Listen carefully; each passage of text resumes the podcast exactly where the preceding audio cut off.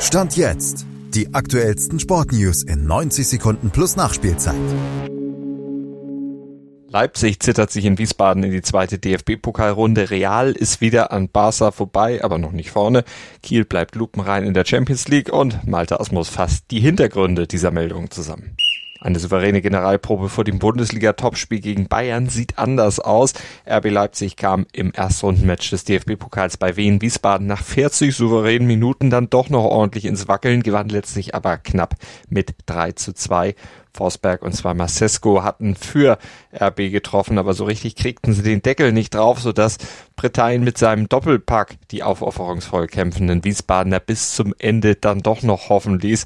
Mit Blick auf das Duell der Leipziger gegen Bayern müssen wir aber anmerken, dass Trainer Rose auf sechs Positionen rotiert hatte und am Samstag definitiv eine andere erste Elf auf dem Platz stehen wird.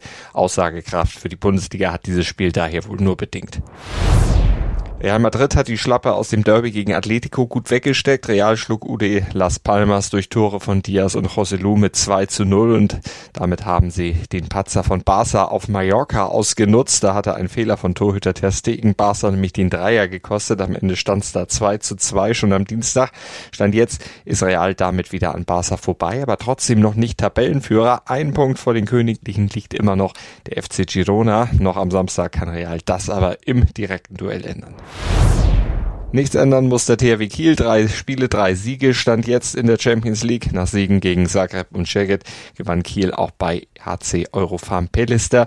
23-20 hieß es am Ende allerdings nur mit Mühe. Trotzdem drei Siege sind eine gute Grundlage vor den weiteren Duellen mit Kielce, Aalborg und Kohlstadt und den Wiedersehen mit Andy Wolf, Niklas Landin bzw. Mikkel Hansen. Dir hat dieser Podcast gefallen? Dann klicke jetzt auf Abonnieren und empfehle ihn weiter. Bleib immer auf dem Laufenden und folge uns bei Twitter, Instagram und Facebook. Mehr Podcasts aus der weiten Welt des Sports findest du auf meinsportpodcast.de.